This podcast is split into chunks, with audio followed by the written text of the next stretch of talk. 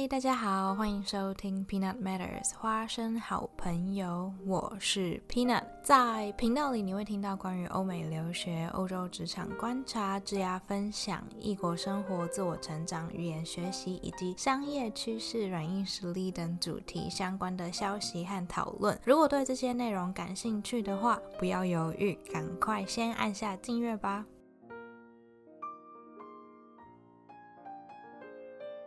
今天呢，要跟大家分享一些来自德文的英文单字。有些德文单字真的非常实用，可以一个字就有效率，而且很精确的表达一些比较复杂的情绪或是语义。那其实这类的字有蛮多的，我今天就帮大家筛选了一些比较实用的单字。那在进入到今天的单字之前呢，先说一下，虽然英文借用了这些德文字，但是呢，在不同语言的使用上，可能还是会出现一些小修饰啊，或是小差异。比如说德文里面所有名词的第一个字母都要大写，英文就没有这个规定。英文就是只有专有名词需要大写嘛。那德文的话呢，只要是名词都要大写。很常听到有些人会说，德文学到一个程度之后，或者日常生活中很常用德文的话，连打英文的时候都会不小心把一些不用大写的名词打成大写的，就是有这个差异。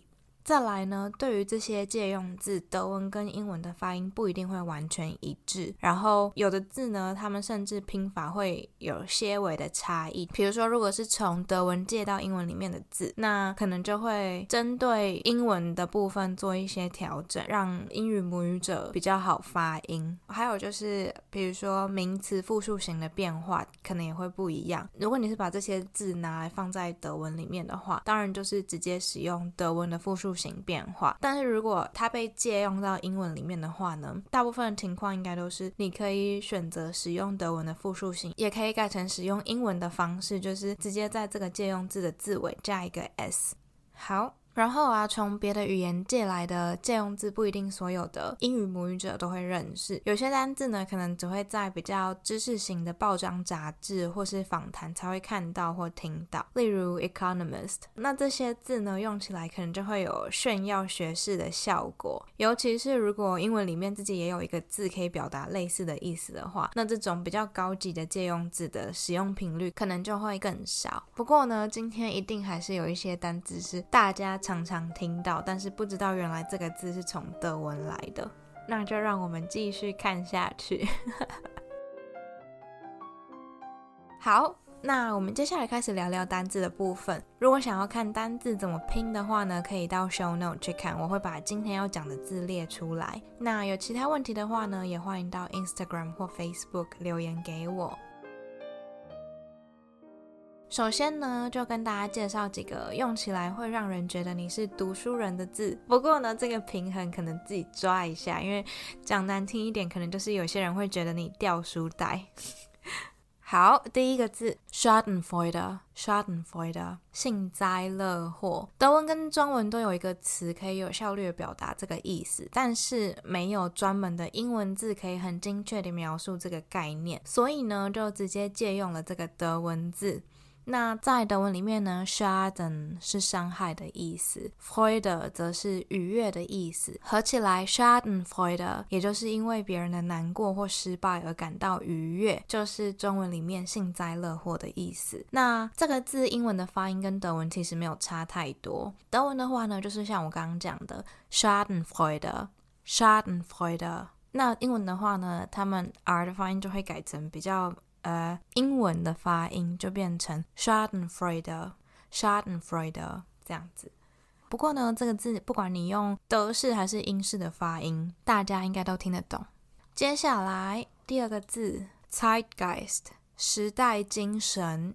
这个字在英文和德文的发音有稍微不同，主要是因为第一个字母 z 的发音不一样。不过大家可以自由选择要发德文或是英文的发音，因为其实跟刚 Schadenfreude 一样，就是发音差异不大，所以大家应该都听得懂。德文的发音会是 Zeitgeist，Zeitgeist。那英文的发音呢？你可以选择直接念德文的发音，或者是你想要把 z 改成英文的发音，就变成 Zeitgeist，两个都可以。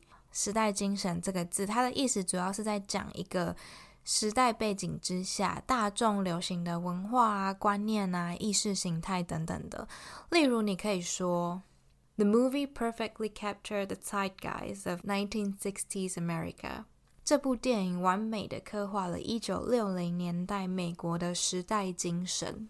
那英文有一个从这个字衍生而来的形容词叫做 zeitgeisty，或者是 zeitgeisty，它可以用来描述富有时代精神的东西，例如艺术啊、文学啊、歌曲啊、电影啊等等的都可以。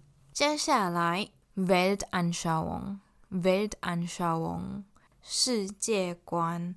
这个字的音德发音也没有差很多，不管用哪一个发音，应该双边都可以理解。德文的话呢，就像刚刚讲的 Weltanschauung；英文的话呢，就会比较偏向发成 Weltanschauung。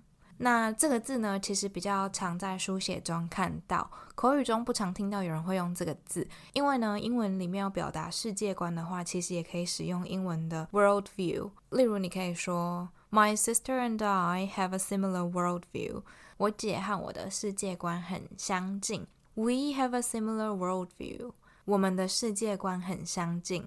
We have a similar worldview. 啊，那像这种口语的句子，如果用了 vet and show，就会显得有点刻意又文绉绉的感觉。不过也没有人禁止说你不能用啦，就是可能用出来的时候，别人会用一种“呜，你是读书人的眼光看你”这样子。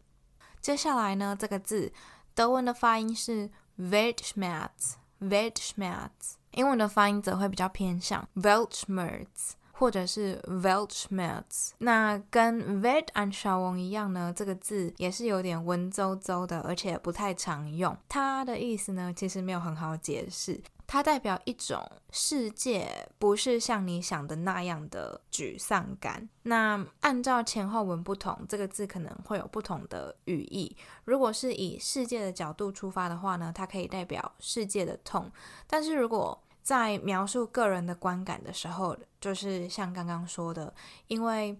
意识到或是了解到世界的黑暗面或是一些苦痛而产生的忧郁感，你就可以说是 Weltschmerz 或是 Weltschmerz。那不止在英文，在很多其他欧洲语言啊，像是法文啊、波兰文啊、丹麦语啊、荷兰语等等的，这个字都有被使用。不过这就真的算是蛮冷门的字的。那接下来呢，有一个字，我觉得应该是很多人二零二零年的内心写照，或是完全是一些人二零二零年的代表字，Wanderlust，想旅游的欲望。这个字德文跟英文的发音不一样，德文的话呢，就是像刚刚讲的 Wanderlust，那英文的话呢，则是 Wanderlust，Wanderlust。德文 Die Wanderlust。其实算是一个蛮文雅的词的，以前呢比较常在书本或是文学里面看到。那比较普通的用法，你也可以说 die Reiselust，die Reiselust。但这个字就没有被借用到英文，它就完全是个德文字，它也是想要旅游的欲望的意思。德文里面呢还有另外一个字可以表达这个意思，das Fernweh，das。feanve，fean 是远方的远的意思，那 dasve 就是疼痛的意思。那 Fernweh 这个字刚好就是乡愁的相反，德文的乡愁是 das Heimweh，因为 das Heim 就是家乡的意思，所以呢要记起来，就是想要旅游的欲望原来有这么多种表达方法。那两种语言都适用的就是 Wanderlust 或者是 Wanderlust。今年在完全没有办法旅游的状况下，相信很多人都会开始出现这种想要去旅游或是出远门的欲望。下次呢，想要对别人表达这个感觉的时候，时候除了用一长串的字描述，也可以用这一个字有效率的表达同样的意思哦。接下来的这个字代表的是一种动物，然后呢，它英文跟德文的拼法一样，但是发音完全不一样。用英语发音讲这个字的话，德国人可能不太能联想到这个德文字，反之亦然哦，因为他们发音真的差蛮多的。德文的话呢，会是 Dachshund 或者是 Dachshund，那英文的话呢，则会是 Dachshund。Dachshund 真的差蛮多的，然后这个字的意思是腊肠狗，Hund 在德文中是狗的意思，是一个阳性的名词，der Hund。那 Dachshund 这个字呢，在德文里它是腊肠狗的意思，没错。但是呢，德文要讲腊肠狗比较常用的字应该是 Dackel，也是一个阳性名词，der Dackel。好，接下来呢，要进入台湾人的最爱，就是跟食物有关的单字。第一个单字 Brezel，Brezel，德国蝴蝶结面包或者是德国纽结面包。这个字它在英语跟德语的拼法其实不一样，德文是 B 开头，那英文是 P 开头，两个我都会在 show note 列出来，可以去看。一个 B 开头，一个 P 开头，就有点像注音符号 b 跟 p 的意思，就是有种波浪到底要念波浪还是波浪的意思。不知道大家有没有办法体会我到底在说什么？他们既然拼法已经不一样了，那当然念法也就会稍微不太一样。德文的话呢，会把它念成 pretzel，就像刚刚讲的那样。那英文的话呢，因为是 P 开头，所以可能会听到有人说 pretzel。我自己觉得英文的发音比德文的还要好发很多。最近呢，台湾好像有出现排队买德式蝴蝶结面包的风潮。我前几天呢，看到有一个朋友在 Instagram 上面分享，其实我看到的时候，我觉得还蛮意外的，因为呢，就会有一种在美食天堂排队买美食荒漠出产的食物的感觉。我觉得可能是因为物以稀为贵吧。德国纽结面包在德国真的是随处可见，就是路边的面包店啊，或者是超市，一定全部都有在卖。虽然说就是它可能会有各种不同口味的变化啊，比如说里面加奶油啊，或者里面加 cheese 啊，或者是胡椒口味啊，等等等的。虽然有这么多种口味，太常吃还是会吃腻的。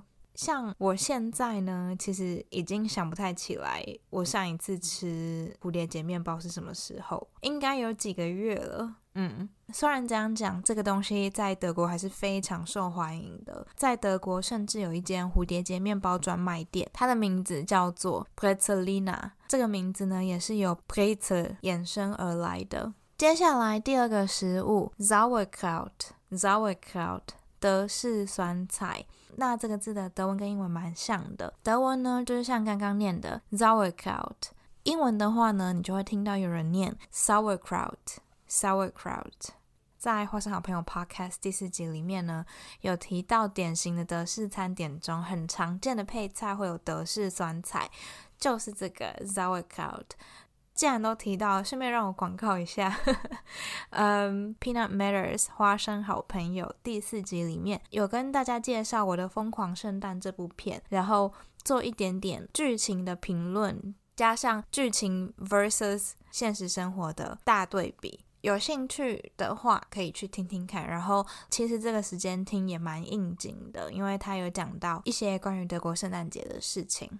OK，接下来呢，还有一个在德国非常受欢迎的食物，我觉得这个在台湾应该也很受欢迎。不过台湾吃的是日式的，就不太一样。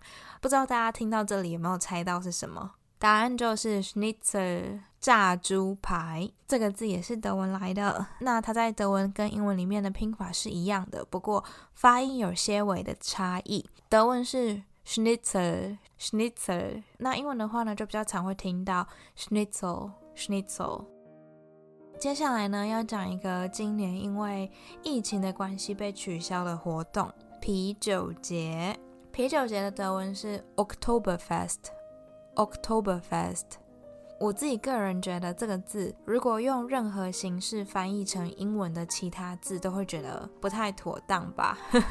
因为呢。啤酒节就是只能叫 Oktoberfest。好，那英文的话呢，当然就是直接用这个字，只不过嗯，发音就是看大家可能可以微调，可能可以变成 Oktoberfest。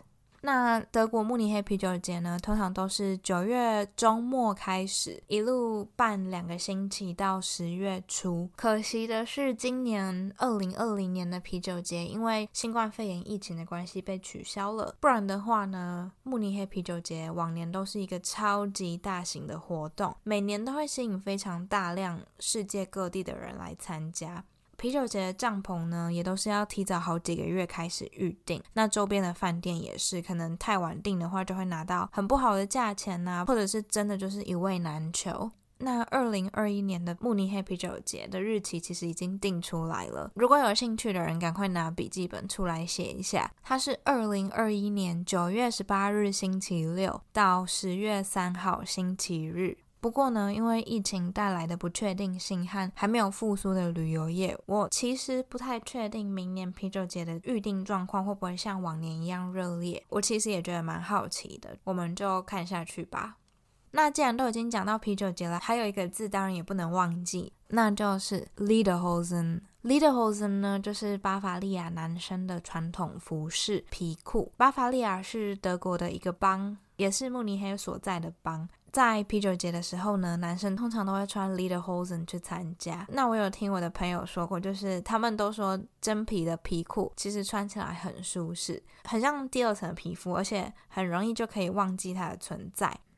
关于这个皮裤，还有一个蛮有趣的点，就是 Lederhosen 他们的设计通常都会在前面，就是胯下的地方会有一个开口，平时可以把它拉起来或者是扣起来。但是如果你想要小便的话，可以直接把它打开，非常方便，完全就真的是啤酒节的好搭档。因为啤酒节的时候，大家点啤酒都是一公升一公升的在点，所以呢，我觉得小便的需求可能也是蛮高的。我真的觉得这个设计是一个 蛮人性化的设计的。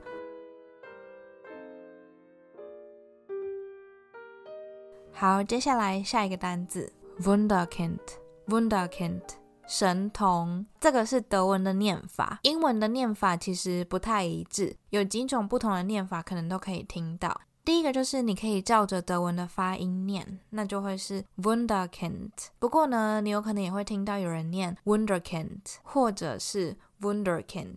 那神童这个字呢，英文其实也可以说 Prodigy，甚至可能还要更常见一点 Prodigy。不过这两个字我觉得在日常生活中好像都不太常会用到，除非你身边就有一个神童。那讲到神童呢，最首为人知的例子大概就是莫扎特。如果上网 Google 它的时候，应该很常可以看到这两个单字，不管是 Wunderkind 还是 Prodigy，大家都可以记起来。接下来这个字，我觉得蛮流行的，听起来也蛮潮的。尤其是如果有看过影集《How I Met Your Mother》的人呢，可能就会对这个字有印象。Doppelganger，这个是德文 Doppelganger，那英文的话呢，比较常念成 Doppelganger。这个字它德文跟英文的写法可以不一样。德文里面的 Doppelganger 的 a 上面呢会有两点，也就是所谓的 umlaut。那英文因为没有这些字母，所以就直接用英文字母的 a 来代替。不过如果有人坚持在英文中要用这个字德文的原始写法的话，也会是对的。那你的 Doppelganger 指的就是一个跟你没有血缘关系，但是长得非常像的人，就很像是你的复制人或是你的分身。如果你看到一个跟你朋友长得很像的人，差点认错，就可以跟你朋友说：“Hey, I saw your doppelganger today。”直接翻的话就是：“Hey，我今天看到你的分身。”“Hey, I saw your doppelganger today。”长得跟你很像的人，在英文里面其实也可以说 “look alike”。不过呢，我自己觉得 doppelganger 或者是 doppelganger 听起来更有感觉一点。接下来这个字，我打包票，绝对好，我不敢说百分之百，可能百分之。九十的人有听过 kindergarten，kindergarten 幼稚园这个字呢，完全不用解释，大家应该都会。只是可能很多人都不知道它原来是德语来的。在德语里面，kinder 是小孩，das Kind 的复数。大家很常吃的健达巧克力的德文也是 kinder。那德文的 garten 就是英文的 garden 花园的意思，合起来 kindergarten 就是幼稚园喽。OK，好。最后一个字，这个字呢，我觉得在课本上不会很常看到，但是呢，在网络上啊，或者是平时日常生活中，其实听到有人讲这个字的频率还蛮高的。catch。这个字在两种语言中的发音跟拼法都一样。这个名词其实没有很好解释。中文真的要讲的话，应该就是俗气、庸俗，或者是拔辣的意思。拔辣是台语。然后，嗯，这个字原本是比较常用在形容一些世俗大众化的艺术作品，例如说一些设计啊、画作啊，或是音乐等等的。那现在呢，这个字可以泛指各种庸俗啊、俗气啊。或者是看起来品质差的东西。或者是如果你觉得电视剧或电影的情节很拔辣，没什么实质的内涵或思考点，也可以用 catch。那要怎么把它用在一个句子呢？这边造一个句子给大家好了。比如说，你可以说，That is a pure catch. That new lamp she got is pure catch." 他买的那盏新的灯看起来完全很庸俗，或是看起来品质很差。